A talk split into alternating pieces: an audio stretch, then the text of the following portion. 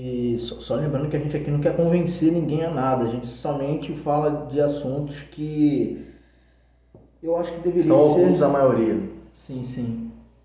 Eu creio que a gente tem falado somente aquilo que Deus tem despertado no nosso coração. A gente não está falando disso à toa, e nem para convencer, e também não é um movimento revolucionário, né? Eu creio que já é o que ele quer falar há bastante tempo, sendo que não que nós sejamos privilegiados por estar, por estar atentos a esses assuntos, mas É porque ninguém se dispôs a entender isso. ou a falar Ninguém- sobre porque Porque sabe o que acontece, mano? A gente, para entender essas algumas coisas, tem que abrir mão de dar atenção para outras. E a gente não quer abrir mão de nada, a gente só quer acrescentar. Interessante. Então, o que seria, é, é, é, baseado nesses dois níveis de conhecimento, qual tipo desses conhecimentos a gente está adorando? Somente baseado na nossa necessidade ou baseado, é, baseado no interesse ou na necessidade satisfeita? Porque, cara, a gente ainda quer ter avivamento, né, cara? Não adianta. Moro que tem campanhas aí, né? Avivamento, tal, várias placas aí que eu creio que as pessoas vão mais pelo anúncio do Pelo que fogo, né, mano? Tá pelo na placa ali. Venha. É, o interessante é que a gente ainda propõe a Deus o problema e quer que ele solucione, né? A gente acha que o avivamento é esse, é uma proposta do homem e uma solução de Deus. Como se ele não soubesse, né? como se ele não soubesse. A gente fica propondo, apresentando ele ao problema, se vitimizando, enquanto eu creio que Deus quer pegar ele e colocar em algo muito maior, fazer dele um canal. A gente não fala de ser um canal de bênção.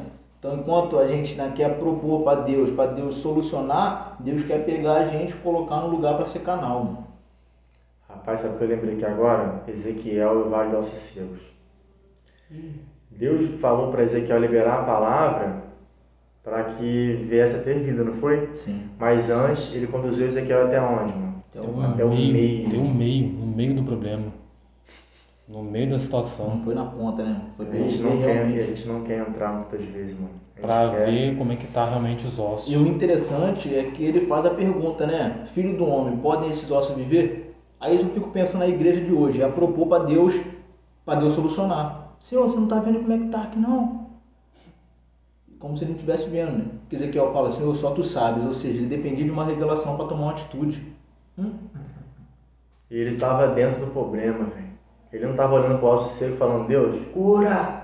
Toca aí, cidade, toca! Não, ele tava lá dentro, mano. E de lá ele liberou a palavra. Porque se você não liberar a palavra de dentro, mano, você tem que ser o coração daquela situação, velho. O coração tá aqui dentro, ó. Dele parte a vida. Então vamos entender que avivamento não é uma proposição do homem e uma solução de Deus, não. Avivamento não é uma resposta de Deus a uma proposta dos homens. Avivamento é uma resposta dos homens a uma revelação de Deus. Deus estabelece uma revelação para Ezequiel, para que Ezequiel assim tomasse uma atitude. Ezequiel não toma uma atitude querendo que Deus descesse para solucionar a partir da atitude dele ou a partir da proposta. Não, ele depende de uma revelação para poder tomar uma atitude. Então, enquanto a gente ainda fica adorando para que Deus resolva os nossos problemas, Deus quer pegar a gente e colocar no meio para ver realmente como é que está a situação. Mano.